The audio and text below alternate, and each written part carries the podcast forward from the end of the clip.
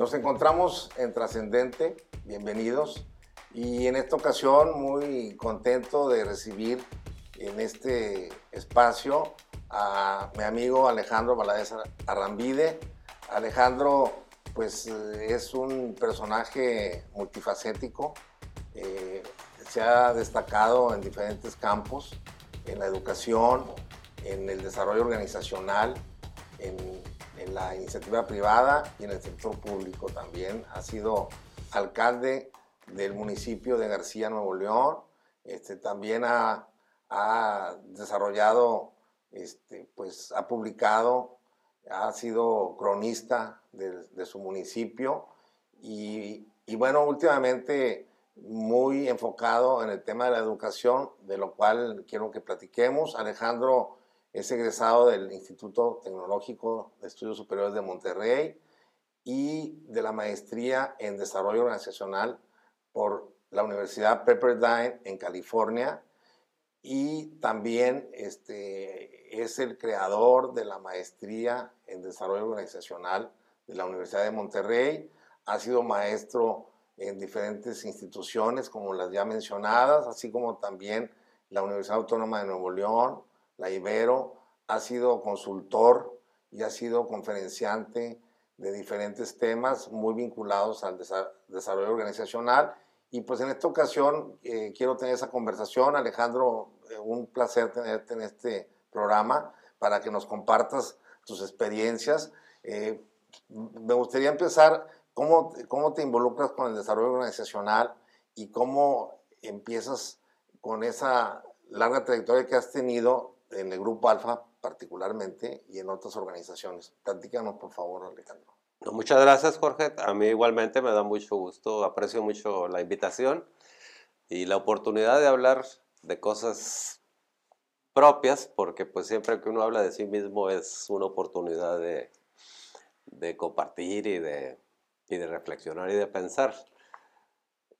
Realmente yo creo que yo muy temprano en mi iniciándome en la actividad profesional, eh, pues nunca tuve dudas de que yo quería estudiar o trabajar o hacer algo en relación a la gente.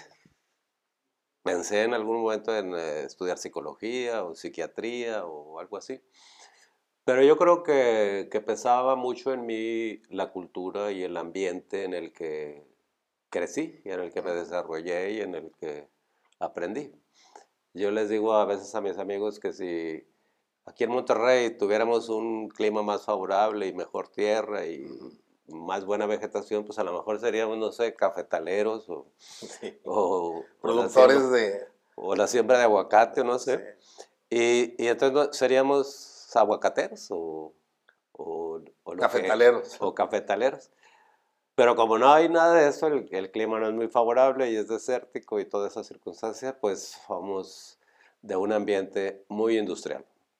La alternativa que tenía Monterrey para crecer y desarrollarse, pues era desarrollarse en la industria, en la industria organizada en empresas industriales.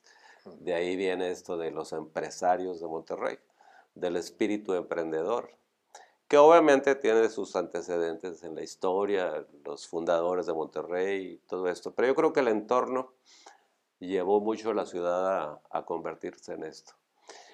Y, pues crecimos así, en el que el tema de las empresas y los emprendedores y todo este tema pues era el día a día.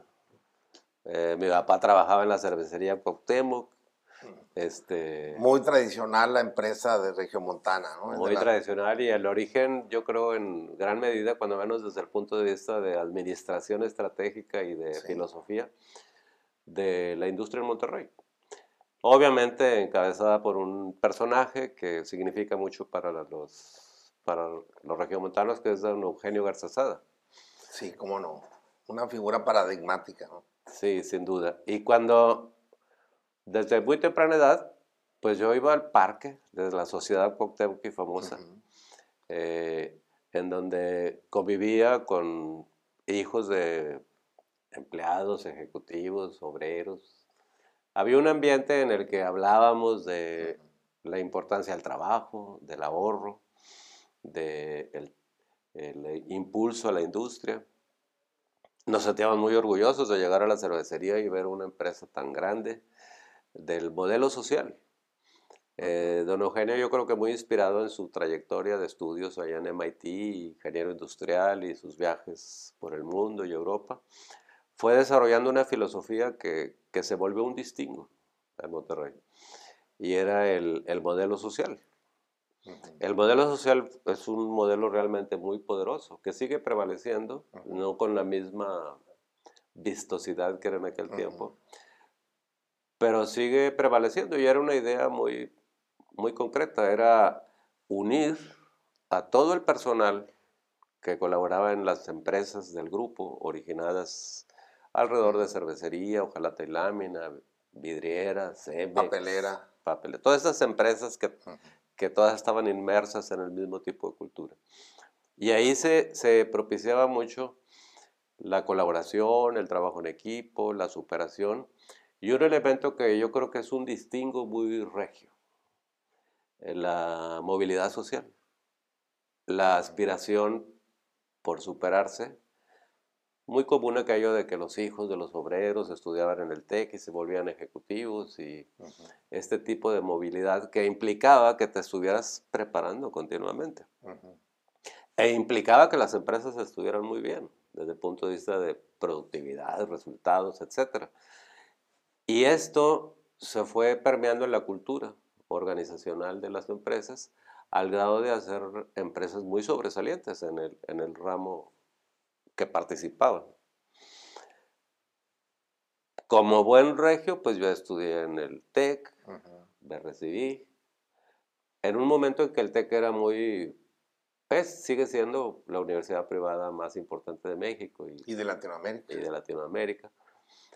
Pero debo decirte que era, ahí se reforzaba mucho esta cultura. y, y, era muy exitosa. Nosotros empezábamos, yo era, siendo estudiante, empezabas a recibir ofertas de trabajo. Y la, el, la campanada era que te ofrecieran trabajo en el grupo industrial, en cervecería, en ILSA, en esas empresas, o en las empresas grandes de Monterrey. Ah, como que eso era nuestro camino. No había mucha discusión de que, qué estudiaré y qué haré y cómo lo haré. Y yo mezclando un poco mi interés en estos temas humanos, recursos humanos, capital humano, capital intelectual, desarrollo organizacional, productividad, efectividad, calidad en estos temas, pues antes de recibirme, más de un año antes de recibirme, entré a trabajar. Y entonces en los últimos semestres trabajaba y, y, estudiaba. y estudiaba, pero eso me permitió hacer una trayectoria en las empresas. Y entré a trabajar, pues estuve en lo que era la Compañía General de Aceptaciones, que era así como una empresa muy sofisticada de, del grupo industrial. Y de ahí pues, se vieron la división, se hizo Alfa y Visa. A mí me llamaron de Alfa, que era el hit, porque si te llamaban de Alfa, pues ya estabas del otro lado. Me fui a Alfa y muy contento en una empresa muy, realmente muy, muy brillante, muy exigente, con un management sobresaliente, con resultados y aparte con un ambiente así muy intenso. Y, el ingeniero Rafael Páez, que era el director general de lo que se llamaba Alfa Cero en aquel tiempo y que después fue director general ejecutivo de todo el grupo Alfa. Eh, en alguna ocasión nos llamó a los que trabajábamos en este campo y nos dijo, a ver, nosotros estamos muy bien, se avecinaba una crisis muy fuerte, la del 80, 81. 81, 82 que fue muy fuerte, dijo, nosotros somos muy buenos porque tenemos muy buena gente y porque la gente trabaja mucho. Y me acuerdo que dijo en algún momento, no sé cómo se llama eso, pero es algo así como el ambiente de trabajo, el, eh, las condiciones de trabajo. Y, y quiero que, que, que, investiguemos más en eso. ¿Por qué tenemos buen ambiente de trabajo? En unas empresas mejor que en otro. ¿Y cómo lo usamos para permearlo en todas? Y surgió el concepto del clima organizacional. Y, y, nos dimos que es un elemento ya más técnico que, que, ya habíamos profundizado un poco más y que es el conjunto de características del medio ambiente que propician que tú seas más productivo, más comprometido y más entusiasta en el desempeño de tu trabajo y por lo tanto se da la productividad y se acelera. Entonces él dijo, investiguemos eso. y fue un esfuerzo muy interesante porque hicimos una encuesta a todo el personal del grupo, que en ese momento serían 20, 25 mil personas, para medir las variables críticas de, que impulsaban más el desempeño. Fue un, trabajo muy interesante. Nos ayudaron consultores de Estados Unidos, contactamos a varias personas en Europa, eh, aquí en México. Eh, me acuerdo en el tema de estadística nos ayudó mucho un consultor de la UNAM. Hicimos una serie de investigaciones que impulsaron muchísimo más los niveles de productividad. Pero me acuerdo que siempre en la, en la encuesta que se analizaban 40, 50 variables de salario, relación con el jefe, colaboración, comunicación, condiciones de trabajo, ambiente, todas las variables que te imagines de lo que era el clima organizacional. Y, eh, y el maestro de estadísticas, el maestro Cortina de la UNAM, nos dijo, ¿cómo podemos hacerle para saber cuál es la causa más importante? Y el ingeniero Pais le interesó mucho ese tema. Y entonces dijimos, ¿cuál es la variable crítica? Hay 40 variables. ¿Cuál es la variable crítica? E hicimos corridas estadísticas para tratar de encontrar y lo encontramos. La variable crítica por las que las condiciones son más favorables para el desempeño del trabajo es tu jefe. Y entonces, más que el salario, más que eh, todo. Y, y, sí, encontramos que si tú tienes un buen jefe, puede ser una empresa regular o mala, pero como el jefe es alguien que te inspira, que te delega, que te entusiasma, que, te ayuda a crecer, estás feliz. Si al revés estás en una super empresa, pero te toca un jefe malo, que siempre hay, pues te desanima, te desalienta, te aleja. Entonces dijimos, pues aquí está la clave. De hecho, yo creo que si ahorita, ya después de haber trabajado en las empresas 25 años, dijeras cuál es la fortaleza de, de Alfa, cuál es la fortaleza del grupo, cuál es la fortaleza de esta filosofía. Y todo el mundo lo reconoce, es el management. Las empresas del grupo Monterrey eran muy bien administradas por jefes muy capaces, muy comprometidos, muy capacitados técnicamente. ¿Y cómo quedó, como que don Eugenio había dejado una escuela, ¿no? Una, una, filosofía de trabajo, ¿no? Porque pues fue un hombre realmente admirable, extraordinario por su legado. Eh, tú lo conoces mucho más que yo, pero pues todos en Monterrey admiramos a don, Eugenio, a don Eugenio por su ejemplo de vida. Yo destacaría, pero quiero que tú me ayudes, este, el tema de la vivienda para sus trabajadores. Eh, adelantado inclusive a lo que ahora es el Infonavit. Y el otro tema es la, seguridad social, el tema de los servicios médicos, adelantado también, este, de alguna forma. Eso, eso es lo que yo destacaría, ¿no? Pero tú, ¿qué más nos agregarías? Tú que, estuviste tan cerca de esa filosofía.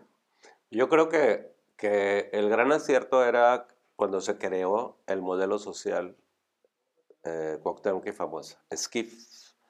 Sí. Era, era un modelo con un enfoque filosófico y un enfoque muy pragmático. El enfoque filosófico era cómo unirnos todos. De hecho, cuando tú entrabas a trabajar en las empresas, automáticamente eras socio de SKIF. Y así se te llamaba, socio. Tú asistías, era una sociedad. Una sociedad en la que no había distingos jerárquicos. Eso era muy interesante. Sí, claro. Porque todo el mundo convivía con todo el mundo, eran instalaciones de primer mundo, deportivas, culturales, de todo tipo. Y eso se y fue. te regalaban cerveza. Y te regalaban cerveza. sí, siempre tenías esa opción. Sí, claro. Y este, pero en la práctica, Ellos partieron de dos o tres principios fundamentales. Uno es que el trabajador no nada más trabaja para sí mismo.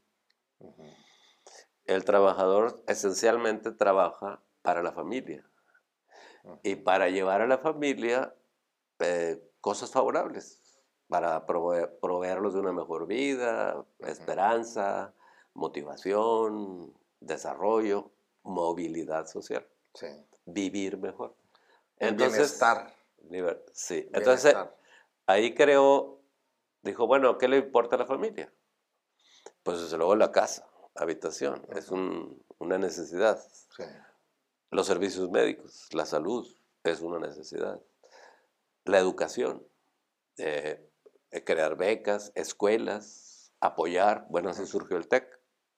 Eh, y así surgieron las escuelas que estaban en las colonias de los, están en las colonias de los trabajadores y de los empleados y, de, y en ese medio. Entonces, lo que propiciaba el modelo social es proveer a, los socios de ventajas eh, económicas, pero con un sentido social, filosófico, que era para que viva mejor, con el entorno que le importa, que es su familia. Esto se fue haciendo una cultura, me acuerdo mucho, no sé si las personas ya de más edad se acuerdan, sigue, sigue siendo, pero en algún momento fue un acontecimiento tremendo para Monterrey, que era la rifa de la Casa del TEC. La rifa de la Casa del TEC era un acontecimiento.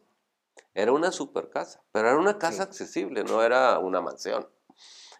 Pero era una casa que tenía todo lo que cualquier padre de familia soñaba. Eh, diseño, ubicación, eh, comodidades, adelantos tecnológicos. Y había una característica que generaba mucho orgullo. Todos los productos que se utilizaron en la casa, el acero, la madera, el cemento, eran, de aquí. Eran regiomontanos. Entonces, esto, la, la casa, los, era, yo de niño me acuerdo que era como un paseo el domingo ir a ver la casa del TEC. Y veías desde los muebles y, y el diseño y todo eso. Todo eso creaba un ambiente como de superación, que generaba mucho entusiasmo y, se traducía en, niveles de productividad. Pero regresando al tema del jefe, como que ahí se volvió muy importante el desarrollo del liderazgo. Y ahí empezamos a explorar mucho. Cuando vieron la crisis en Alfa, en el 81, pues tú sabes, hubo un momento que estuvo a punto de, de quebrar, a mí me tocó trabajar en el, despido masivo de personal. Bajamos de 50 mil personas, más o menos a 20 mil, en un año y medio, sin ni una sola demanda. Se hizo tanta dinámica en el grupo, y ahí venía el, espíritu este, la filosofía, que eh, los, los trabajadores, los socios, decidieron donar un día de salario para ayudar a las finanzas de Alfa, lo cual era un movimiento sobre todo simbólico, pero muy significativo. Y se hizo. Y a mí me tocaba trabajar en esos comités y esos temas. Y me acuerdo que cuando estábamos recibiendo el día de salario, que era una cantidad que íbamos a entregar a la tesorería, pues no nos checaban los números, porque era más del dinero que habíamos estimado significaría un día de salario de todo el personal. Y entonces, pues ¿cómo? Pues el tema era que ex empleados que habíamos despedido del grupo Alfa, que ahora estaban en otras empresas, en otras ciudades, aportaban. Qué maravilla. Eso era, fue muy impactante. Eh, al final, cuando ya se superó la situación, se estructuró, se recuperó, el ingeniero Pais también nos dijo, pues yo quisiera devolver ese día. Vamos a hacer un bono o alguna cosa. Y entonces estuvimos pensando, bueno, pues, pues sí, la cantidad de dinero era para cualquier persona importante, pero, pero no estábamos seguros de que fuera. eso hicimos un, focus, una serie de focus group para investigar ¿qué les podría dar la empresa como gratitud? Bueno, y se, organizó y se decidió que no, que no sucediera el día de salario, que se hiciera una misa de acción de gracias. Y fue una misa en que fue todo el personal. Hubo una estructura de ¿Y organización dónde la hicieron? en el área de Nova, que es Ah, el centro ok. Sí, el deportivo, centro de deportivo. Alfa. Sí, sí, porque pues, para que pudieran En un terreno baldío Se organizaron los grupos. e- Ese día no se trabajó en la tarde, la misa Ujú. fue a las 4 o 5 de la tarde, y podían ir con su familia. Fue una cosa impresionante, ¿verdad? En que toda la gente se reunió.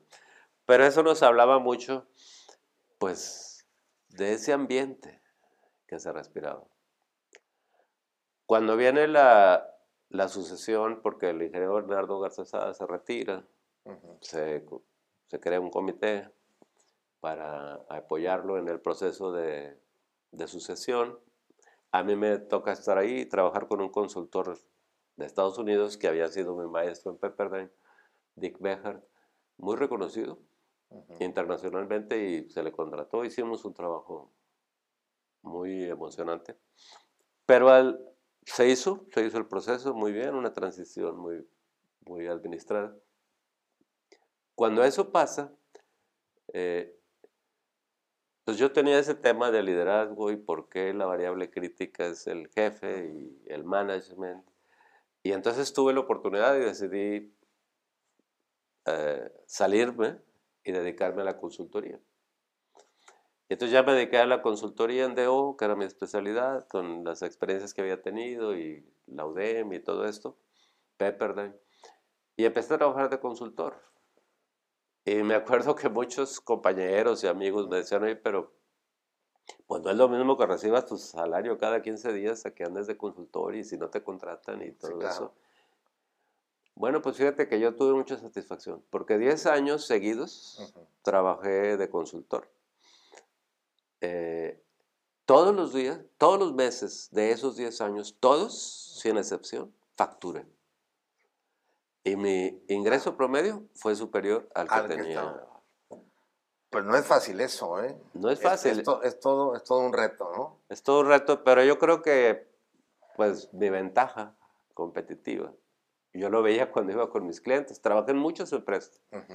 en México, en Estados Unidos, me tocó viajar mucho a Europa y desde luego en América Latina, porque entré a una, a una firma que me contrataba porque hablaba español para atender a los ejecutivos de sus transnacionales Ujú. cuya lengua madre era el español y les daba coaching y asesoría. Pero, pero todo esto, si yo tenía éxito ahí eh, en ese trabajo, y mis compañeros que se retiraron también eh, estaban igual, pues es porque veníamos de Alfa. Entonces éramos reconocidos como los que Sí, trabajaban en El Alfa Claro. Y todo el mundo nos conocía, bueno, conocía Alfa, ¿verdad? Sí. Y, y, este, y eso facilitó, no, no, no era nada tan especial, era porque era como los egresados, no sé, de, De, en, e- en de aquella Harvard. época de Harvard o de De IBM MIT. o, de, Sí. o ahora de, las, de Google o esas compañías, Ajá. pues obviamente que si sale un ejecutivo de Google, pues es, tiene un mercado abierto per se. Porque, Sí, claro. Pero bueno, esa experiencia de esos 10 años, repetí el aprendizaje de que el tema era el liderazgo. Y desarrollamos en conjunto con una, en una asociación que hice de consultoría con una empresa sueca, con el tema del desarrollo del capital intelectual, que lo genera el, el talento humano, lo que los suecos le llamaban el activo invisible de las organizaciones. Si una organización en sus valores en libros financieros vale 100 y el mercado quiere pagar 150, pues hay un diferencial intangible. Intangible porque son las ideas, las emociones, la creatividad, la innovación, el compromiso, la lealtad. Eso es lo que no se mide, lo que no se ve. Eso es el capital intelectual. Puede ser negativo. Hay empresas que en valor de libros tienen 100 y no te dan más de 50. Porque son empresas que tienen problemas, que hay conflictos, que no están bien administradas, que no hay, administ- no hay innovación. Entonces, bajo ese esquema, mi trabajo más intenso, digamos, era dar coaching a ejecutivos que estaban en su proceso de desarrollo personal. Y eso, pues, me generó mucho aprendizaje. ¿Y cómo, ¿Y cómo es luego tu incursión en el sector público? Este, a mí me interesa mucho que también hablemos de eso. Este, en, el municipio de García. Eh, pues yo desde hace muchos años te vi ahí y este, participando en, pro del municipio, ¿no? Con actividades pues, diversas, ¿no? Y luego después ya, este, pues, llegas a, a presidir el, el, ayuntamiento del municipio y platícanos esa, esa parte. Fíjate que... Me parece muy interesante también. Estando yo en este tema del liderazgo y eso, eh, yo tenía una pregunta en mi mente. Eh, y me acuerdo mucho de la, de la metáfora o de la historia esta de Alejandro Magno y Aristóteles. Sí. Eh, Alejandro Magno como el gran líder de su época y Aristóteles como el gran filósofo. Filósofo y que le ayudaba. maestro, y maestro. que le ayudaba. Forjador de. Entonces yo me sentía guardando toda la distancia y el respeto, que mi rol era un poco más así, como el que le ayuda al líder. Y dije, bueno, pero... Y lo hiciste además. Sí, esa era mi, mi práctica de consultoría. Sí. Pero entonces dije, bueno, pero no he sido el líder líder. Me gustaría vivir un tiempo, no dedicarme a eso, pero, pero entender mejor qué se siente ser líder. Sí. Y entonces, por un trabajo de consultoría, me invitan del gobierno del estado para ayudarme a resolver un problema García. García es muy relacionada con mi familia, porque de ahí es mi bisabuelo y mi abuelo, y teníamos, mi familia tenía siempre casa allá y pasábamos el verano y, y disfrutábamos. Y publicaste un libro sobre García. Sobre García, porque me interesaba mucho su historia y eso. Sí, no, Pero ahí me, me, me haz de cuenta que me, me, piden ayuda como consultor para conciliar, porque había cuatro candidatos que querían ser eh, candidatos, a alcaldes. Sí. Y entonces, pues no querían perder a uno, porque si perdían uno, perdían fuerza, y, y, mucho menos a tres. Pero había que escoger a uno. Y voy, hago un proceso, platico con todos, y le digo al, a la persona que tenías, al grupo de personas que tenían que tomar la decisión, le digo, pues pues no hay manera, nadie se quiere bajar del, tren. Eh, la que sugiero le dije, pues es que pongan otro, que no es uno de los cuatro. Te, te, dijeron, ¿y qué te parece? Y me dijeron, ¿y, y, tú cómo ves? no, pero bueno, se dio la oportunidad y entonces ya fui candidato. En realidad dije, pues bueno, voy a, ver, voy a sentarme en la silla del otro lado de la mesa del... Sí, pero tú ya tenías antecedente, pues habías estado en el cabildo, ¿no? Sí. Habías sido regidor. ¿O no? Sí, sí. Sí, ¿no? Ya había sido regidor. Regidor y habías trabajado con alguna del área social en el municipio, ¿no? O sea, tampoco, era, tampoco era así como que un improvisado. No, claro. Había, había, había, había historia, ¿no? Había Yo conocía a la gente de García, la gente de García me conocía a mí. Sí, claro. Este, hacíamos muchas cosas, desde cosas culturales y sobre todo en ese tema.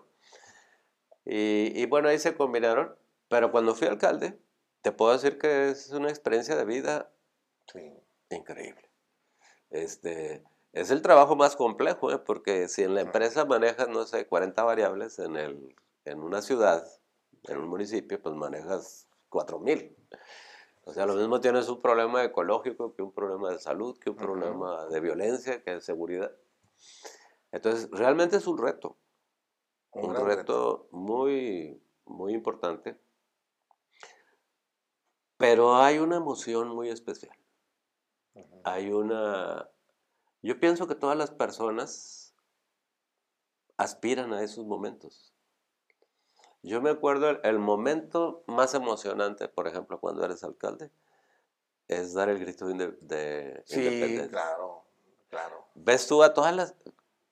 Iba, iba toda la gente. García no era tan grande en ese momento. y iban todos. Y cuando tú estás ahí arriba y tienes la bandera y vas a gritar, y, y, la primera vez particularmente, las otras también, pero pues yo me preocupaba porque decía, y donde la gente no me contesta cuando yo diga Viva México, o, o pensaba así, o, o, que no vaya, o así, era una cosa tan impresionante. Sí. toda la gente estaba lista, esperando a que tú dijeras, eh, tú dabas el grito, cuando tocaban el himno nacional, obviamente, la pirotecnia, todo eso, era una emoción tan intensa de mexicanos que nos identificaba y al mismo tiempo estaba celebrándose en todos los municipios de la República. Entonces, ese momento pues te genera un gran compromiso. Y yo creo que ese es el gran tema del líder. Que en ese momento, pues tú eres la figura.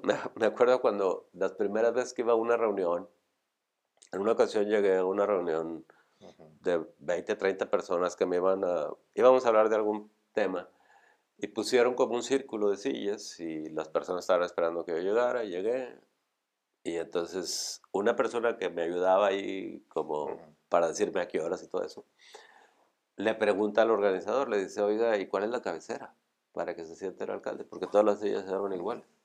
Y me acuerdo que esta persona le contestó, donde se siente el alcalde es la cabecera. ¿Qué, respuesta? entonces, y si era cierto. Yo iba a las casas y sentía una sensación un poco, me imagino, así como sienten los sacerdotes o, los, eh, desde luego los políticos. Eh, cuando hay una cercanía y cuando la gente te platica cosas que pues a lo mejor son muy distantes, que inclusive no puedes hacer nada, pero, pero pues van a, a platicar contigo, con autoridad. Sí, ah, claro. Una responsabilidad que, que, me acuerdo que tienen los alcaldes o tenían en ese momento es que tú eras el único facultado para autorizar el matrimonio de menores de edad. De menores de edad. Cuando dos menores de edad o, uno, o uno de la pareja era menor, pues habría, habría, habría que entrevistarlo y, y, decidir como alcalde. Y tú podrías decir que no o que sí. Y eran, eran responsabilidades así. Pero yo creo que eso fue... ¿Y tú dijiste que sí o qué no? Yo a todos les dije que sí. viva, pero, viva el amor, sí. Pero este, eso, eso hace cuenta que me, me, creo que me ayudó mucho a entender este papel de liderazgo. Y eso yo creo que en gran medida me llevó a lo que decidí hacer cuando salí. Después trabajé en el municipio de San Pedro también como secretario. Pero pero yo ya tenía como claro, y afortunadamente tenía mucho contacto contigo y tú me ofreciste la oportunidad de regresar a la educación, porque así como te digo que el management es la clave de las organizaciones modernas y todo esto, eh, para hacer buen management necesitas capacitarte y educarte. Y yo creo que en la universidad, que afortunadamente colaboramos, José Martí, pues tenemos la gran oportunidad de... Es lo que te iba a preguntar. Porque, de orientar. Es lo que te iba a preguntar porque, bueno, pues yo te veo contento y, y yo creo que eh, eso es bien importante, este, que las personas estén contentas. Y, y, y, bueno, yo veo ese, ese buen clima organizacional que tú generas y, te, y quería que nos platicaras de, de, esta etapa, porque ya me marcaron que tenemos que terminar, pero nos agarró todo el tema. Yo creo que contigo podemos platicar muchísimo y sobre todo compartir con, con la gente, ¿no? Con la gente que nos sigue. Pero en la parte esta, porque pues, tú has estado vinculado a la educación y ahora estás como rector de la Universidad José Martí, y que nos platiques un poco de, de esa experiencia, porque estás desarrollando pues algunas acciones eh, eh, muy interesantes, innovadoras, este, pero tú platícanos, por favor, Alejandro, de, de los ABP y de todos esos proyectos. Pues mira, mucho de la práctica profesional que me tocaba hacer era cuando, cuando un líder llega a una organización nueva, pues es entenderla y estudiarla.